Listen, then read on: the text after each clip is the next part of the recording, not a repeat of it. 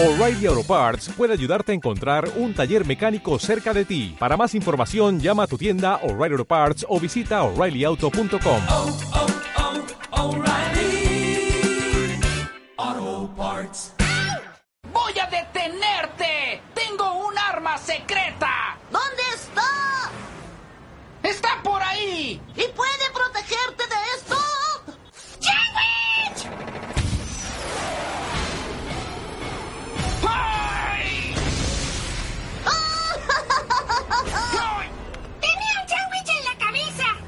Eh, pues bueno, muchachos, este, yo eh, ahora traigo una, una recomendación que de hecho eh, yo no sabía que estaba en, en Netflix, pero este, hace poquito, pues ya saben, ¿no? Como que te pones a, a navegar, ¿no? Por todo lo que hay ahí y de repente me apareció esta, esta recomendación y que, y que me extraña, ¿no? Porque yo creo que sí sería como parte de, del logaritmo que tiene Netflix, me la debería de recomendar, pero pues no sé si, o no sé si apenas la acaban de subir, sinceramente. Eh, estoy hablando de la serie de Atlanta. Esta, eh, pues es una serie, eh, pues que es creada por Donald Glover. Eh, Donald Glover, pues lo, podrán recordar, pues, pues por muchas series también que ha salido. Por ejemplo, salió en Community. Lo vimos, este, por ejemplo, en la película de, bueno, digamos algo más comercial en Spider-Man Homecoming, que de hecho es el tío de Miles Morales. Eh, y pues a lo mejor también lo pueden recordar porque salió una, una película, digo, una, una canción hace dos años, me parece, de Childish Gambino, este, la de This is America. De, de hecho, después sacó otro sencillo igual, pero no pegó tanto como This is America, con video y todo. Y la verdad es una, es una película genial. Y digo, digo una, una canción que está genial. Y pues la verdad es que este, este muchacho, que bueno, ya no es tan muchacho, Donald Glover, eh, la verdad es que es un talentazo, ¿eh? es un, es un, en este caso, pues él en el, en el caso de Atlanta es productor, también en algunos capítulos funge como, como director, eh, también como escritor, y obviamente es músico, este, también le, le gusta la música, por eso participa un poco en toda la parte esta de, de, de, pues, cuando personifica, ¿no? Su, su alter ego, que es este Charles Gambino. Eh, que bueno, de hecho ahí este participa con este creador que es este eh, bueno, una persona que dirige mucho en los capítulos de Atlanta es Hiro Murai, eh, que de hecho él es el que fue el director del del, de este clip, ¿no? De, este, de esta canción de This is America. Y la verdad, yo tenía muchas ganas de ver esta serie porque yo recuerdo que hace pues, no sé cuántos años, hace como cuatro o cinco años, eh, vi precisamente los Grammy y Atlanta se llevó eh, pues el pues, la mayoría, ¿no? O sea, fue la mejor serie dramática en ese año. Eh, bueno, y, y, y es que ese es el problema que tiene esta serie, que creo que no se le puede eh, como que eh, digamos eh, atribuir o no se le puede poner en un solo género, ¿no? Es una serie que eh, sí es, es algo rara. Eh, ¿Cómo decirlo? Por ejemplo, en el, en el- si se ponen a, si han visto el video de Charles Gambino de This is America, pues lo que te hablaba en ese momento es la experiencia, eh, pues digamos, de afroamericanos que tienen eh, en Estados Unidos, que tenían en ese tiempo y que existe ahorita, que yo creo que ahorita es más reflejada por todo lo que ha pasado del Black Lives Matter. Eh, y, pues tiene mucha carga simbólica, ¿no? Tiene mucha crítica social. Eh, y aparte, pues tiene, no sé, este, la imagen visual, la, la parte visual es muy, es impactante. O sea, sí te crea como que una atmósfera, pues única, sinceramente. Y la verdad es que en esa misma tónica también está Atlanta. Eh, o por lo menos in- in- intenta hacerlo, ¿no? Porque es que, como lo menciono, es una serie que es inclasificable, ¿no? Porque no, no creo que no se le pueda poner en un solo género. Y algo que tiene también esta serie es que eh, en muchos capítulos pareciera que fueran como capítulos experimentales en donde ellos quieren hacer como que un tipo de fotografía, un tipo de dirección, un tipo de, cine- de, cinematografía en general, ¿no? Incluso juegan con el guion y juegan con el género también del, del capítulo, ¿no? Y, combinan ciertos géneros también. Y la verdad es que es, es muy genial. Y pues de qué va la serie, o sea, la serie te habla de, eh, bueno, en, en general es un personaje que es este Aaron, eh, que es este Donald Glover, Y también te meten algunos personajes que son también, digamos, que en primera, en primera parte podrían decirse que son secundarios, pero al final se vuelven principales, que es Alfred y Darius y ¿no? En este caso, Alfred es el primo de Ern, Darius es como su amigo y es la, eh, digamos, pareja de Ern, se podría decir, que son, pues en realidad, literal, son cuatro jóvenes afroamericanos que viven en Atlanta, ¿no? Y eh, en este caso, Donald Glover Ern no tiene trabajo y pues lo que quiere hacer es este pues buscarse una vida bien para poder para poder pagar pues el día al día porque pues no, no tiene dinero. Pero lo, lo, lo bonito de la serie es que lo hacen sin caer en el estereotipo no del, del típico negro que se encuentra en esa situación y que cae en el crimen. No aquí este pues en, aquí lo que te plantean es que el, su primo este Alfred grabó una canción de rap. Este y sonó mucho, ¿no? Por internet, por YouTube, eh, en la radio local. Este. Y bueno, y, por eso lo llaman Paper, Paperboy, ¿no? Y entonces aquí es donde él se vuelve rapero y demás. Y pues digamos que la serie gira en torno a esto, ¿no? De que Aaron le propone que sea, que sea su representante. Y, y digamos que en, en, esa, en esa tónica los dos iban a salir ganando, ¿no? Y con, porque con esos ingresos, o sea, con lo que él ganara, pues él esperaba poder mantener a Van y a su hija, ¿no? Porque tiene una hija con ella. Eh, y pues digamos, en, durante todos los capítulos vemos que tiene como que una relación intermitente con ella. Eh, y, digamos también, de hecho hay un capítulo muy interesante que sale con ella en la segunda temporada, que es, también es como que digno de hablar. Pero bueno, y, bueno, y el personaje, el último personaje que es Darius, que les menciono que es el amigo de Alfred, también es otro personaje que está muy bien escrito este porque aunque parece que fuera un personaje que es como que estúpido y, y drogadicto, ¿no? De, por alguna parte, pues también nos hace dudar si, si realmente, o sea, o sea, nos hace dudar de si realmente él es un profeta o un güey que está desquiciado, porque pues la, a veces las cosas que te dice te sacan mucho de sentido. Y pues bueno, nos habla la serie sobre la experiencia que ellos tienen en esta ciudad, en las ambiciones que tienen, las ansiedades, eh, las relaciones personales y sobre todo que el dinero y que cómo tenerlo no te garantiza eh, que, ten, que, tengas un trato diferente eh, en la sociedad, ¿no? Porque digo, creo que hablando en el contexto de ser afroamericano en Estados Unidos, y la verdad es que tiene unos capítulos, eh, como lo menciono, cada capítulo tiene como que su propia tónica, sí llevan una serie en la que, eh, una, una serie secuencial, eh, pero cada uno este, tiene su propia tónica. Incluso hay algunos capítulos que se podrían considerar que son autoconclusivos. Y cada uno inclusive tiene hasta sus propias reglas, ¿no? O sea, eh, como les menciono, parece a veces, en algunos momentos parece que son este eh, independientes. Las historias son totalmente imprescindibles.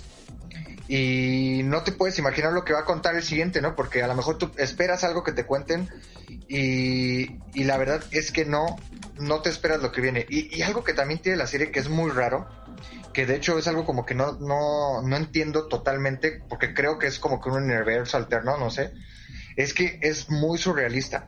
O sea, surrealista en el que te hablan de que, bueno, te hablan y ves coches invisibles, este, pisadas en, en el techo, Justin Bieber es negro, este, cosas por el estilo, ¿no? En el primer capítulo, o sea, son muchísimas cosas. Y pues no sé, creo que para mí yo destacaría en cada uno el episodio 6 en cualquiera de los dos. Eh, en, la primera temporada, bueno, son dos temporadas, son dos temporadas cortas. Eh, en la primera temporada el episodio de Van, que de hecho es una entrevista que le hacen a Alfred en un canal que se supone que es para contenido para pura gente negra. La verdad, ese capítulo es hermoso, hermoso, por todos los malditos estereotipos que te ponen en la, en la, en, ese capítulo. No, de verdad es genial ese episodio. Y en la segunda temporada igual también el 2. Este el episodio se llama Teddy Perkins, me parece, que es un como tipo homenaje a Get Out. Eh, no, de verdad es muy buena la serie. Entonces yo creo que eh, eh, sí, es una serie que totalmente la recomiendo, no, no me decepcionó. Creo que sí era más o menos lo que esperaba ver. Y hasta inclusive un poco más por la parte surrealista. Pero sí, este, totalmente recomendable. Y está en Netflix, están las dos temporadas. Entonces creo que la pueden checar. Y pues no son tan largas, son cortas. Ok, ya, ya, me, ya me la compras. Digo, ya me la vendiste, joven Meg. Suena bastante bueno eso. Este. Por favor, dime que traes otra recomendación, joven May, porque la verdad yo quiero hablar de varios cómics. Me, me- me voy rápido, pero sí quiero... Sí quiero darle duro a un... Es que esta este mes salieron unos cómics muy buenos que... Que no, no, no, sí, sí ameritan hablar de ellos, este, ahorita que están calientitos, que de hecho varios salieron apenas esta última semana. Este, ¿traes alguna otra recomendación, joven Mike? No, no, no, no, no, pero tú date, date. Ok, déjame doy. Este, bueno, pues vaya, el mes de septiembre ha sido un mes increíble para publicaciones. Salieron varios títulos nuevos, ya inicia la temporada de otoño, así que pues hubo varios lanzamientos muy buenos y me voy a ir rápido. Nada más este hipnosis y a lo que nos cruje Chencha, ¿no? Eh, primero que nada quiero hablar de cómics. Antes de irnos a los mangas, y justamente la última semana de septiembre acaba de salir el cómic de Department of Truth número 1, escrito por este James Tennion IV e ilustrado por Martin Simons, que es una historia, Mike, no manches, es la cosa más hermosa que te puedas imaginar. Si es que eres un amante del género de la conspiración, en esta historia se nota Jason Tannion que está fuertemente inspirado en el mundo de 1984, este libro escrito por George Orwell, en el cual pues nos presenta una una obra en donde se cuestiona qué es real, qué es falso, por qué es real, por qué es falso, por qué existen las teorías de la conspiración y qué pasaría si existiera un, un, un organismo gubernamental detrás de cada una de las decisiones que se toman. ¿Qué pasaría si existiera un departamento del gobierno que se encargue de manipular la realidad. ¿Qué pasaría si existiera un organismo que se encarga de crear este teorías de la conspiración, apoyarlas y encargarse que se mantengan así? Imagínate que existes en un mundo en el cual tú piensas que eh, eres libre de pensar lo que quieras, pero ¿qué pasaría si este organismo te manipulara a tal grado de que estás pensando justamente lo que ellos quieran que pienses, que te manipulan a través de redes sociales, a través de este diferentes eventos sociales, a través de eh, todo lo que ves y que te rodea y tú empiezas a crearte una opinión y dices, "Esta es mi opinión", pero es justamente la opinión que ellos quieren que tengas. La verdad es que es un cómic que te deja pensando en más de un sentido y sobre todo el tratamiento que tiene, el arte es bellísimo, el arte está increíble, se siente que estás consumiendo un gourmet en todo sentido de la palabra. Me encanta que es un cómic americano, a precio de cómic americano, pero que tiene una manufactura como si se tratara de un cómic europeo. O sea, se siente un producto de calidad en todo sentido. El arte, el arte joven Mike. Ah, ya, ya le, de hecho ya grabé un video de este cómic antes, este, para que vayan a verlo a YouTube y ahí puedan apreciar un poquito más el arte de este cómic. La verdad es que es brutal, es emocionante, es bellísimo en todo sentido de la palabra. Department of Truth, publicado por Image Comic, un cómic imperdible. Ahora, continuando, Boom Studios, e igual, este, este bonito mes de septiembre acaba de publicar We Only Find Them When They Are Dead, que viene siendo un cómic escrito por Al Elwin e ilustrado e ilustrado por Simón Di Mio, que es este Al Elwin, pues ha estado nominado a varios premios Eisner. Y de igual manera Simón Di Mio pues ha sido el escrit el dibujante recurrente de Power Rangers. Por para por si no lo ubican pues si ubican los cómics de Power Rangers seguramente ya han visto su trabajo. Ahora de qué trata We Only Find Them When They Are Dead nosotros solamente los encontramos cuando ellos están muertos. Bueno pues esta historia eh, nos cuenta una ópera espacial en la cual pues tenemos contacto con dioses, literalmente dioses. pero solamente la humanidad puede tener contacto con ellos cuando ellos están muertos. Solamente podemos encontrarlos en el cosmos cuando los dioses han muerto. Y este ya estamos en el año 2323, de 2340 y eh, en esta en este mundo pues tenemos que hay viajes interestelares, tenemos que hay rutas comerciales espaciales y con lo que se comercia es justamente con restos de dioses. Aquí vemos cómo existe un comercio que vende carne de dios, que vende este sangre de dioses y varias cositas. O sea, es un tema súper interesante. Y me encanta cómo el cómic inicia siendo una ópera espacial y acaba siendo un cómic de suspenso. Porque la cosa se va a empezar a poner cada vez más oscura, se va a poner bastante tétrica conforme va avanzando. Vamos a darnos cuenta que no todo es bonito, no, no todo es sorprendente. Así que en ese sentido, pues sí, es un cómic que pasa de una manera magistral de la ópera espacial al género de la al género del suspenso cósmico bastante bien. Este primer número es adictivo a más no poder. Lo lees en menos de 5 minutos y tú quieres saber qué diablos continúa.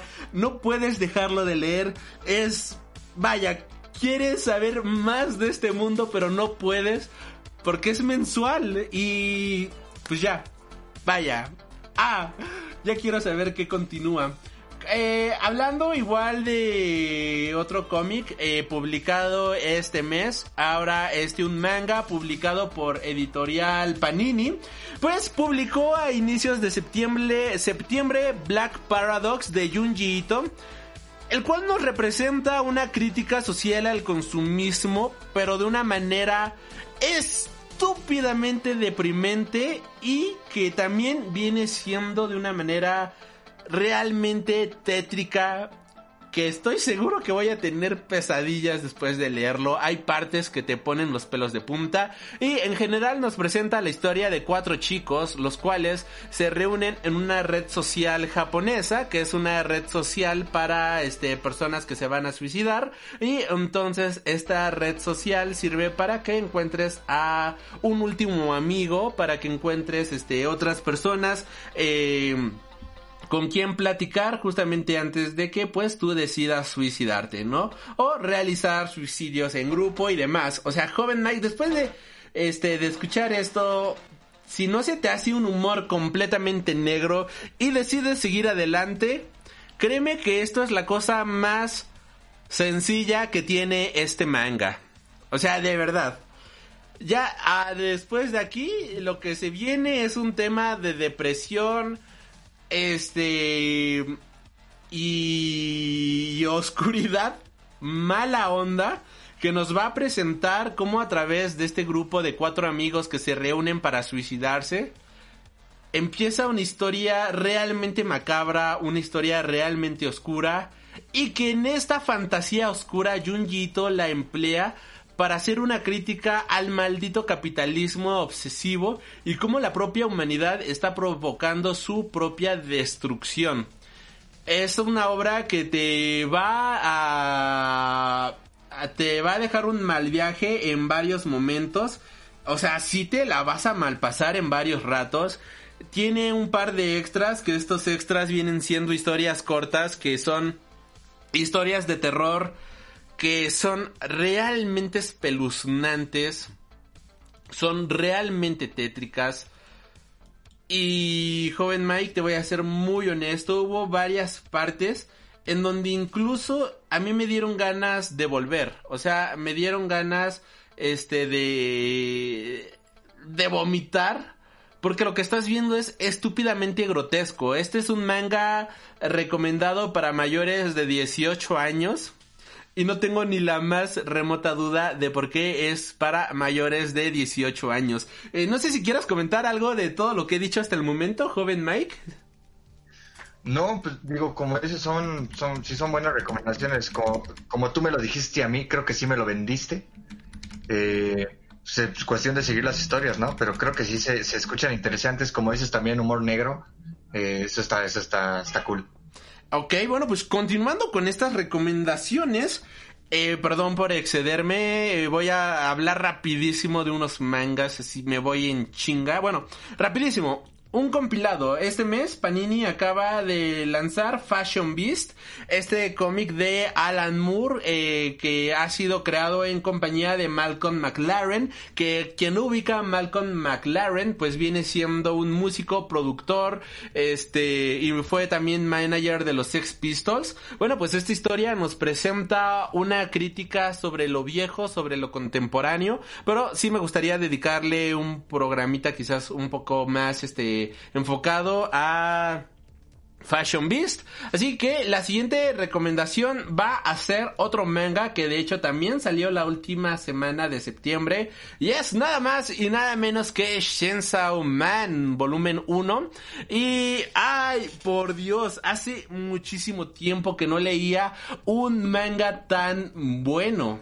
O sea, un manga seriado tan bueno, porque Black Paradox es nada más un solo tomo. Y aquí este Shinson Man va a hacer una historia que nos va a contar la historia, vaya, de Denji, que es un chico que no tiene a dónde caerse muerto. Eh, su padre falleció y le heredó una, una deuda bastante grande con unos matones.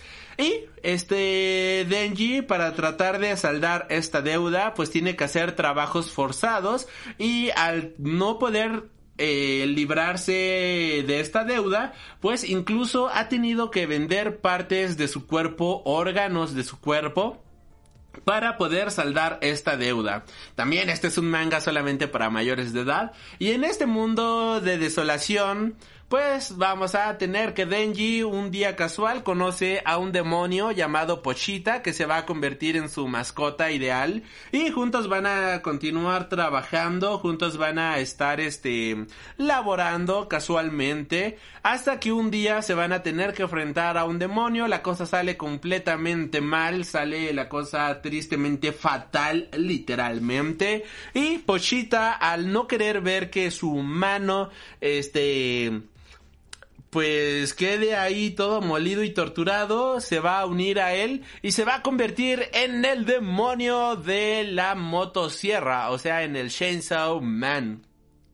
En este mundo los demonios se van a ir por clasificaciones. Por ejemplo, si tienes al demonio de la silla, pues va a ser un demonio completamente débil.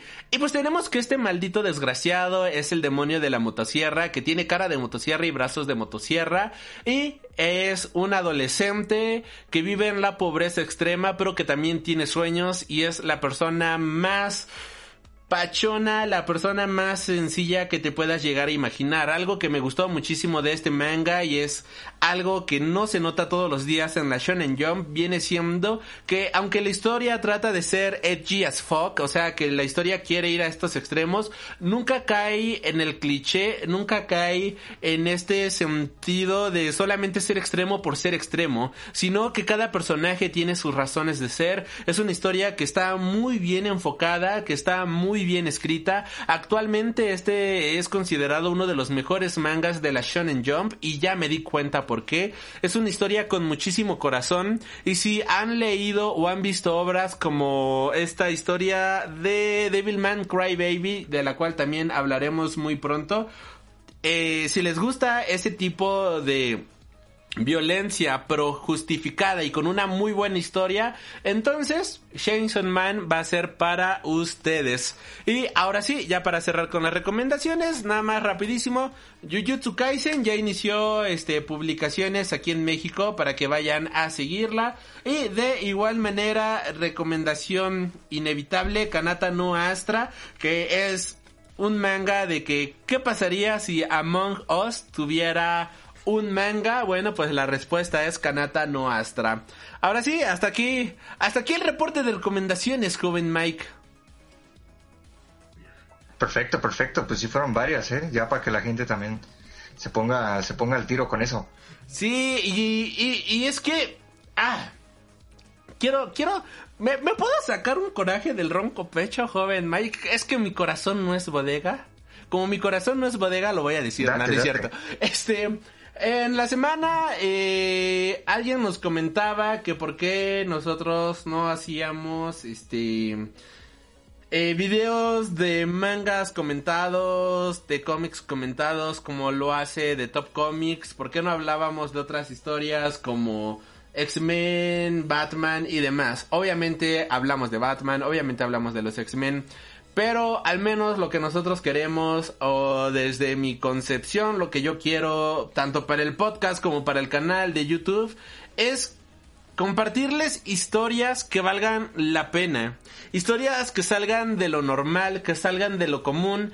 Historias, como diría una editorial, que desafíen las expectativas para darles carnita de la chida, para darles un producto bueno, para darles algo de calidad y que no sea todo molido y a la cabeza. A mí me caga así, literalmente odio cuando suben video, bueno, no veo ese contenido, pero odio este tipo de contenidos que es de cómic narrado, ¿no? O sea, es como, léelo tú, maldita sea.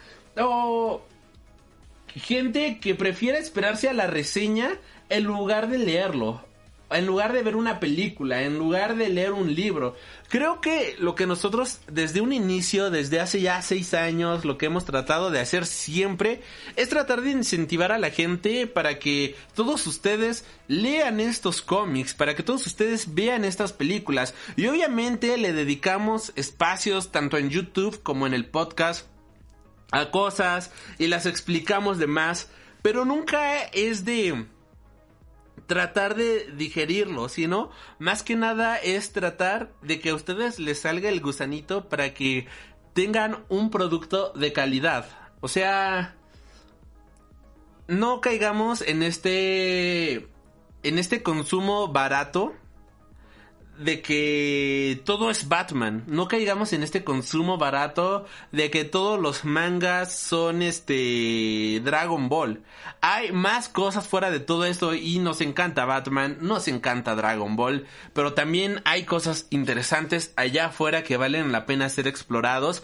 Y al menos en la sección de recomendaciones me gusta tratar de hablar de estas historias, que les salga la curiosidad, complementar estos temas con los videos en YouTube, si se da la oportunidad, dedicarles un podcast eh, o un especial quizás más largo que un video normal, pero jamás van a ver un este cómic narrado, jamás, al menos en Freak Noob News, van a ver este contenido barato y mediocre que evita que la gente lea, que evita que la gente conozca, porque de hecho yo considero desde mi punto de vista muchísimo más perjudicial este contenido que es muy perjudicial en el sentido de que se los le estás dando a la gente la cosa ya tan reducida, tan este tan cómo cómo cómo decirlo, joven Mike, tan tan family friendly, tan, tan condensada. Tan condensada que una estás diluyendo la obra de la manera más grotesca y mórbida posible y dos estás este pues estás jodiendo a la industria porque en lugar de que la gente se anime a leer nada más dicen ay me espero a que X youtuber suba la reseña me espero a que X youtuber mejor este suba el cómic comentado y pues, si no hay ventas, pues no hay industria. Así de fácil, así de sencillo. Así que, pues eso. Eso, eso, joven Mike. Y pues ya. No, pues mira, y créeme que sí está, sí está medio... Es complicado, ¿no? Porque, mira, ni que fuera un audiolibro, ¿no? O sea, por ejemplo, fíjate que yo luego eh, con, la, con los audiolibros luego sí este, los agradeces, ¿no? Porque eh, los puedes poner como que de fondo mientras estás haciendo otras cosas y creo que no hay tanto problema. Pero en el caso de los cómics, siento que el, formato en el que está creado un cómic y de cómo se supone que lo debe de apreciar la gente, pues es precisamente que tú lo leas, ¿no? Que tú aprecies el arte, que aprecies este, pues incluso hasta los rótulos, ¿no? Cómo están escritos los diálogos, o sea, todo, todo, todo.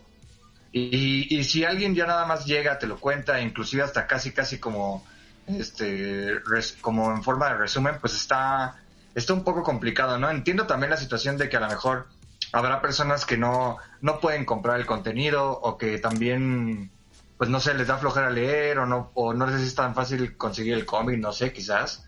Este, Pero pues sí, o sea, creo que como bien dices, el, el chiste, el chiste de, de hacer esto, eh, es que ustedes lean, ¿no? Que ustedes vean las películas, que ustedes escuchen eh, la música. Y, creo que es algo que nosotros también hacemos, ¿no? O sea, más allá de nosotros decir, de dar una reseña y todo eso, creo que nosotros damos como nuestra opinión de qué es lo que nos gusta o por qué, por qué nos gustó, por qué nos desagradó tal serie, tal película. Creo yo. O sea, no- yo creo que nosotros no hacemos como una reseña como tal. Si acaso, a lo mejor en estos últimos podcasts de Avatar, sí lo hicimos este capítulo por capítulo, pero generalmente eh, nos vamos más como cómo fue ese que se nos hizo la serie y demás, ¿no? O sea, no sé, yo creo que eso es básicamente como el mensaje que como Freak News damos. Sí, y vaya, es que estos programas también de Avatar fueron la excepción y si te das cuenta, no resumimos la serie. Hablamos de cada capítulo, de lo que nos pareció cada capítulo y al mismo tiempo hablábamos de lo que nos dejaba, ¿no? De toda esta carnita que nos dejaba cada, cada capítulo, porque la verdad es que Avatar es una serie que cada capítulo vale la pena. Este, pero siempre es desde una perspectiva tanto personal como sin caer en extremos, de bueno o malo, de esto te tiene que gustar por esto o esto te tiene que gustar por otro. Siempre son puntos de vista que... Ok, cuando algo es basura sí lo decimos, pero siempre tratamos de estar en puntos medios. Siempre tratamos de estar en medio de la balanza para que al final del día tú seas el que decide qué vale la pena y qué no vale la pena. Y creo que hasta el momento lo hemos logrado, creo que hasta el momento ha funcionado gracias a todas las personas que nos escuchan por esto. Y pues sí, es que fue un comentario que, que nos llegó y que yo dije, pues es que aquí no vas a encontrar ese tipo de contenido, o sea... No, o sea, es... no, no, no, no, no, no, no, no, este, este contenido pues no es para aquí, honestamente. Así que por eso, por eso quería, Coperi, quería comentarlo, ¿no? O sea, si esperaban eso, pues tristemente aquí no, no es el lugar, pero pues creo que ya, ya llevamos seis años haciendo este podcast, así que ya sabrán más o menos de eh, lo que hacemos, ¿no? Realmente. Eso no va a suceder, diría el pillo. Exacto, el autocancelado pillo. Pero, eh, bueno, pues, joven Mike, dejando de lado todas estas recomendaciones y dejando de lado este, este ranteo. Tema principal, ¿te late, joven Mike? Venga, venga.